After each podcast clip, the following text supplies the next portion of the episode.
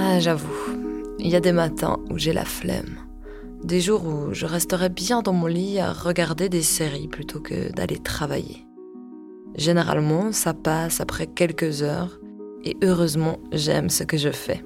Mais quand même, j'ai parfois cette petite voix dans la tête qui me dit Tu voudrais pas tout arrêter? Prendre de longues vacances, faire un voyage? Page blanche totale. N'empêche, ça doit être génial d'être libre de ces journées, d'avoir les moyens de ne rien faire. Mais pour ça, il faudrait déjà que je sois rentière, peut-être euh, à l'aide sociale. Parce que dans la tête des gens, être à l'aide sociale, c'est l'assurance que l'on vous paie tout et que vous ne faites rien. Je caricature, mais c'est un petit peu vrai. J'ai donc voulu déconstruire cet a priori. Je m'appelle Camille Bess et vous me suivez peut-être depuis quelques épisodes dans mon immersion avec celles et ceux qui ont trébuché.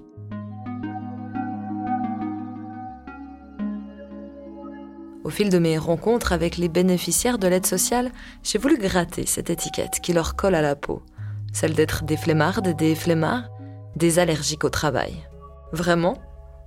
Bienvenue dans l'étiquette, un podcast qui coupe court aux idées reçues sur celles et ceux qui vivent, subissent ou quittent la précarité.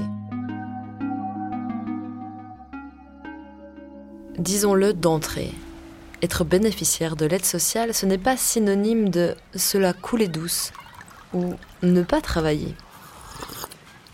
D'abord, si on n'a pas d'emploi, c'est usant de se réinsérer. Et puis, si on est atteint dans sa santé mentale, on perd aussi ses repères sociaux. Mais il ne faut pas oublier que certains travaillent et ne gagnent tout simplement pas assez. Y en a marre Je vais quand même pas me crever au chagrin toute ma vie Je vous propose de faire connaissance avec Edilène. C'est une bosseuse, employée à 100% depuis son enfance, parce qu'Edilène, vous l'entendrez à son accent, vient du Brésil. Et là-bas, elle est engagée à 11 ans dans une usine textile. Je la rencontre un jeudi matin à Genève. On s'est donné rendez-vous devant l'entrée d'un restaurant. Je peux juste monter ça. J'habite en face. Bah oui, oui, alors Je allez-y. viens de finir mon, mon boulot en soin et j'ai profité de faire une petite course. Et ça, je reviens très vite, d'accord? Ça marche, je vous attends ici. beaucoup. À tout de suite. Edilène, elle est accueillante et souriante. Et son énergie positive, elle la transmet autour d'elle. Mais aussi, c'est quelqu'un qui court partout pour faire face à toutes ses obligations. Déjà pour prendre rendez-vous, c'était pas facile facile. J'étais clairement plus disponible qu'elle. C'est pour ça que l'on se retrouve non loin de chez elle pour être sur son trajet au cas où elle aurait dû retourner travailler. J'ai bien senti que c'était délicat pour elle de me faire entrer dans son appartement. Elle craignait qu'on y soit à l'étroit. On est donc allé s'asseoir dans le parc juste à côté pour parler tranquillement de son parcours. Je suis quelqu'un très ouverte, joyeuse aussi, très joyeuse. J'ai un caractère vraiment qui c'est facile à, s'adapter. Je pense que c'était mon parcours de vie qui m'a mené à ça, m'a taillé en quelque sorte. J'étais maman à 16 ans. J'ai trois enfants. Ils sont tous majeurs déjà. Et j'ai six petits-enfants. Voilà, je suis née au nord-est du Brésil, où j'ai grandi, j'ai passé toute ma vie. Je suis arrivée ici, j'avais 38 ans, c'était 2001. Si je parle de mon premier boulot, c'était dans les vendanges. J'ai ramassé des raisins, des pommes. À cette époque-là, je ne parlais pas du tout français. Euh, La chance parce que dans l'équipe, il y avait des Portugais aussi, des Espagnols. Alors il fallait bricoler. C'était très physique, c'était très dur par rapport à tout, par rapport au climat aussi, par rapport, par rapport à tout. C'était vraiment très difficile. Mais en quelque sorte, j'étais fière de moi-même d'avoir enduré ça pour mes enfants.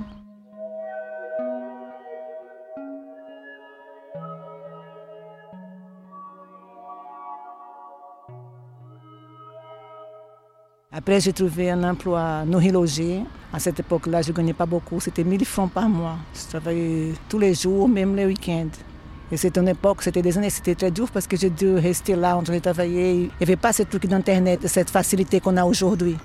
Et pour finir, comme ma fille euh, Ingrid, c'était la deuxième. Quand elle est arrivée ici, elle, avait 14 ans.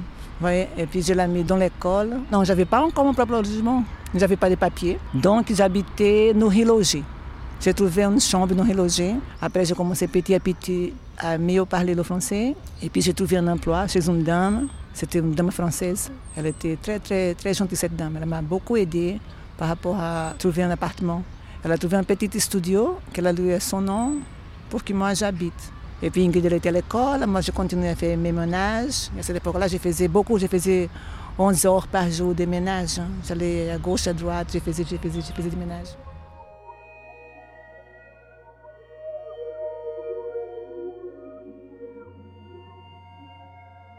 ménage. Edilène continue aujourd'hui de faire des ménages, mais certaines choses ont changé. D'abord, elle a pu faire venir en Suisse ses deux plus jeunes enfants qui étaient restés au Brésil, car il faut que je précise que c'est pour rejoindre sa fille aînée qui vivait déjà en Suisse qu'elle a choisi d'immigrer. Et surtout, elle a obtenu un permis de séjour grâce à l'opération Papyrus, un programme spécial mis en place par le canton de Genève pour normaliser la situation des travailleurs au noir et qui s'est terminé en 2018. En fait, Edilène s'en sortait modestement, mais elle s'en sortait, jusqu'au début de la pandémie de Covid-19. Quand Covid a commencé, j'ai perdu mes clients. J'ai un client qui est décédé, et puis un autre qui habitait à côté de chez moi. dit non, j'en ai plus besoin parce que maintenant, va être pour la maison, mon mari aussi, on va faire. Et c'était dur, c'était une époque très, très, très dure. Alors c'est là, dans ces contextes-là, que je suis tombée à l'hospice. Et puis j'ai tombé sur Madame Laetitia Bernard, je lui ai expliqué ma situation, vous voyez. Elle m'a encouragé vraiment à faire le cours d'auxiliaire de santé, qui c'était un désir qu'il y avait en moi depuis toujours dans ma vie de travailler dans la santé. Au Brésil, j'avais fait une formation pour institutrice des enfants de la petite enfance, mais j'ai jamais pu reconnaître mon diplôme ici. Mais ce qui était dans mon corps, c'était vraiment le soin.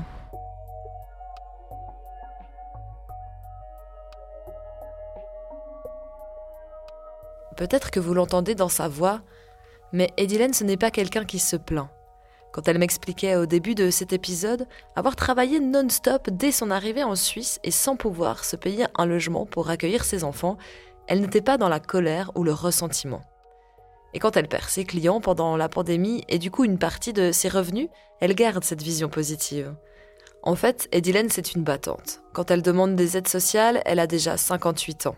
Et pour elle, c'est une opportunité de faire la formation d'aide-soignante, une chance même alors qu'à son âge, ce n'est pas forcément évident de se former à un nouveau métier. En plus, elle continue de travailler à côté.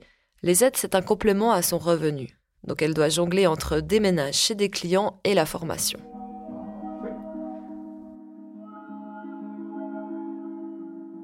Vous vous en doutez, je n'ai pas choisi Edilène pour cet épisode par hasard. Elle est le contre-exemple parfait pour parler de certaines critiques envers les bénéficiaires. Je veux parler des abus. D'abord, je vous donne quelques chiffres. En 2020, l'organe de contrôle du canton de Genève, chargé de vérifier si des personnes profitent du système, a suspendu les aides versées à environ 90 personnes. 90 sur près de 23 000 bénéficiaires. Et il faut savoir que la surveillance est déjà très poussée au moment de l'inscription. Et si je regarde du côté des plaintes au niveau juridique, pour ceux qui auraient vraiment, vraiment fauté, eh bien en 2020, les tribunaux pénaux ont rendu 21 condamnations toujours du côté de Genève. Donc on ne peut pas dire que les abus soient fréquents en fait. Mais alors, pourquoi est-ce que cette image de l'abuseur du système est aussi fortement ancrée dans l'opinion publique? J'ai posé la question à Emily Rosenstein. C'est elle qui nous parlait de la définition de la pauvreté dans un épisode précédent.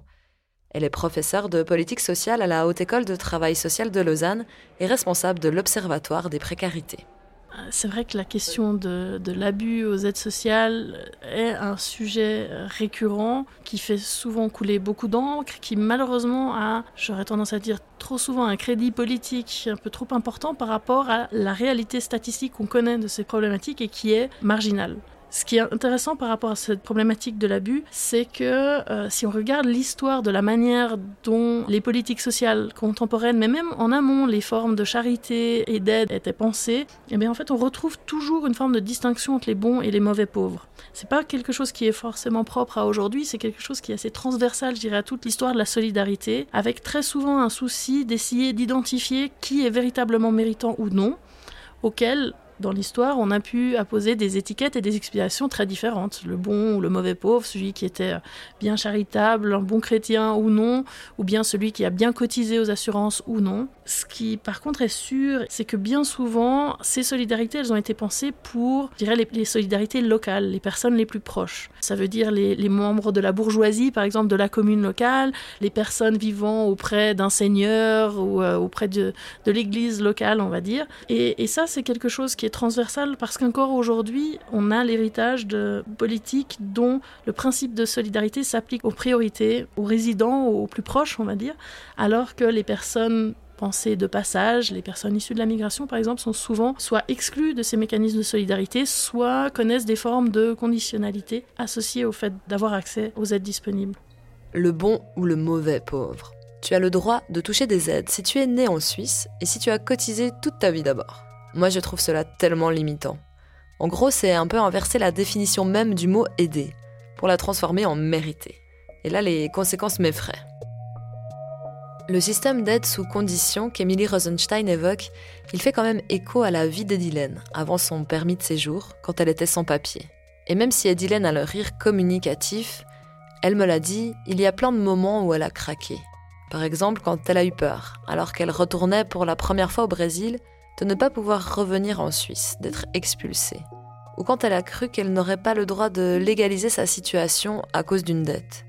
La vie d'Edilène n'est vraiment pas un long fleuve tranquille.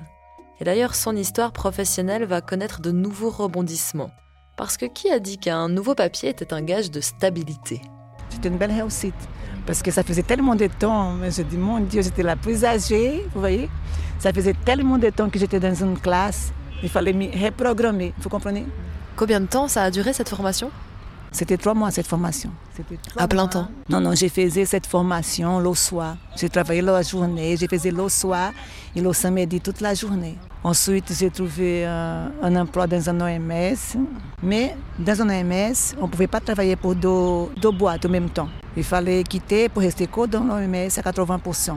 J'ai dit, OK, là, il fallait faire un choix. C'est risqué. Je savais que c'était risqué, mais c'était mon rêve et mon objectif. J'avais une formation, il fallait rentrer par là. Alors j'ai quitté les autres emplois et puis j'ai commencé à travailler dans l'OMS. Et trois mois après, la surprise. Ils n'ont pas à me garder après trois mois. Ils ont dit non, mais vous n'avez pas beaucoup d'expérience. Mais là-bas, c'était une mauvaise expérience pour moi. Il y avait un moment que j'allais travailler avec la boule au ventre. Je sens une discrimination par rapport à mon manque d'expérience, par rapport à mon âge. Je ne suis pas heureuse. Et ce n'était pas non plus ça mon objectif. Parce que j'ai toujours travaillé dans la joie. Même si c'était dur, faire le ménage, J'allais dans la joie, j'allais entendre chanter, entendre remercier Dieu pour cette opportunité. Et là, j'avais peur d'aller dans, ce travail. C'était horrible. Alors, ils m'ont démissionné, je me suis retrouvée sans travail. Alors, j'ai dit, mince, c'est qui peut m'aider maintenant? Oh Seigneur. Je suis allée au chômage. Vous aviez droit à toucher le chômage à ce moment-là Oui, là j'avais moins peur. J'ai dit, ah, le chômage, mais je voulais pas, j'étais pas fière d'aller au chômage. Je voulais pas, j'ai dit, mince, je voulais continuer sans être au chômage. Mais il faut avoir aussi l'humilité pour quand on sait qu'on a besoin d'aide. Parce que ça demande beaucoup. Hein. Quand on va chercher une aide, il faut savoir qu'il y a un moment dans la vie où on doit vraiment accepter ça. J'ai dit là, c'est le moment encore une fois. Mais pour moi, c'est une chose que ça fait toute la différence. Le chômage, l'hospice général, ce n'était pas comme un port sûr qu'on va rester. Voilà, mon bateau est arrivé là, je vais rester toute la vie. Ça peut être l'encre pour une période, mais ça ne peut pas être le lieu de destination. Le chômage et l'hospice général, pour moi, ça n'était jamais le lieu de destination. C'était un passage pour aller de l'avant.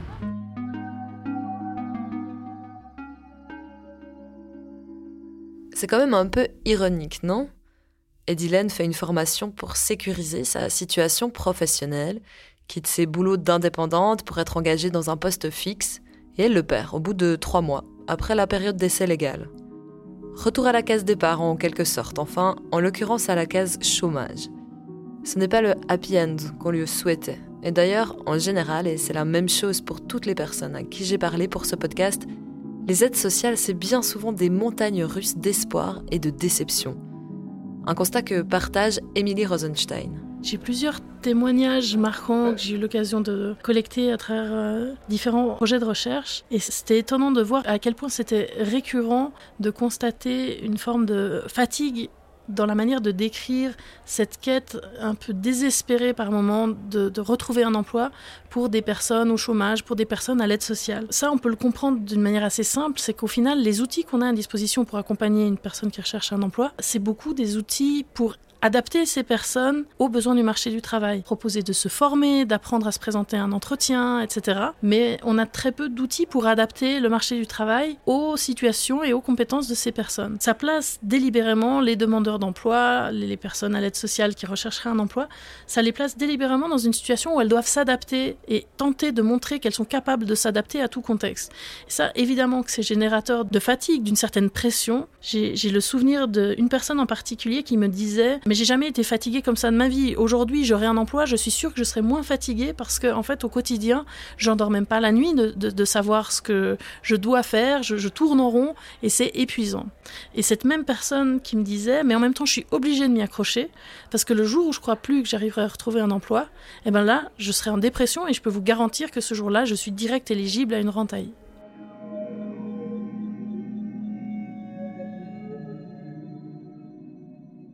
Une réalité décrite par Emily Rosenstein qui ne fait pas exactement rêver depuis l'extérieur. Edilène, elle a même une méthode où elle puise la force d'aller de l'avant et garder espoir et confiance. Il y a un dicton qui dit comme ça. L'intelligent, il prend avec ses erreurs. Mais le sage, il apprend avec les erreurs de l'autre. je ne suis pas encore sage, j'ai appris avec mes erreurs. Là, j'ai dit, OK, la première fois, j'ai tout laissé tomber, je suis concentrée jusqu'au sur un et je me suis retrouvée sans rien. Alors là, je veux garder d'un côté encore les ménages, quelques heures pour équilibrer, et d'un côté, dans le soin. Une ancienne cliente m'a téléphoné, est-ce que vous pouvez continuer? OK, je l'ai gardée aussi, vous voyez. Et puis là, je viens de trouver une nouvelle cliente. Là, c'est dans le soin. C'est une personne âgée aussi. Je vais chez elle, c'est 5 heures chaque fois et c'est trop bien. Ça m'enrichit dans tous les sens. Par exemple, dans soin, comme je vais dans différentes maisons, différentes situations, c'est comme si j'ai fait un stage rémunéré. Chaque client, c'est une situation différente. Et ma technique, elle s'améliore jour après jour. Et je suis fière de ça. Si ce nouvel épisode de l'étiquette et le témoignage d'Edilène vous a intéressé, questionné, touché, n'hésitez pas à écouter les autres épisodes de la série.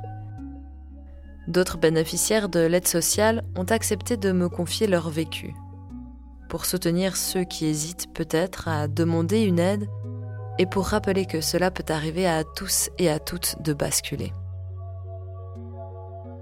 L'étiquette, le podcast qui coupe court aux idées reçues. Idéatrice du podcast, Jennifer Ningshinyu. Casting et recueil de témoignages, Jennifer Ningshinyu, Anne Tourrettini, Sophie Goldschmidt. Production, nous prod. Illustration IA, Bao On.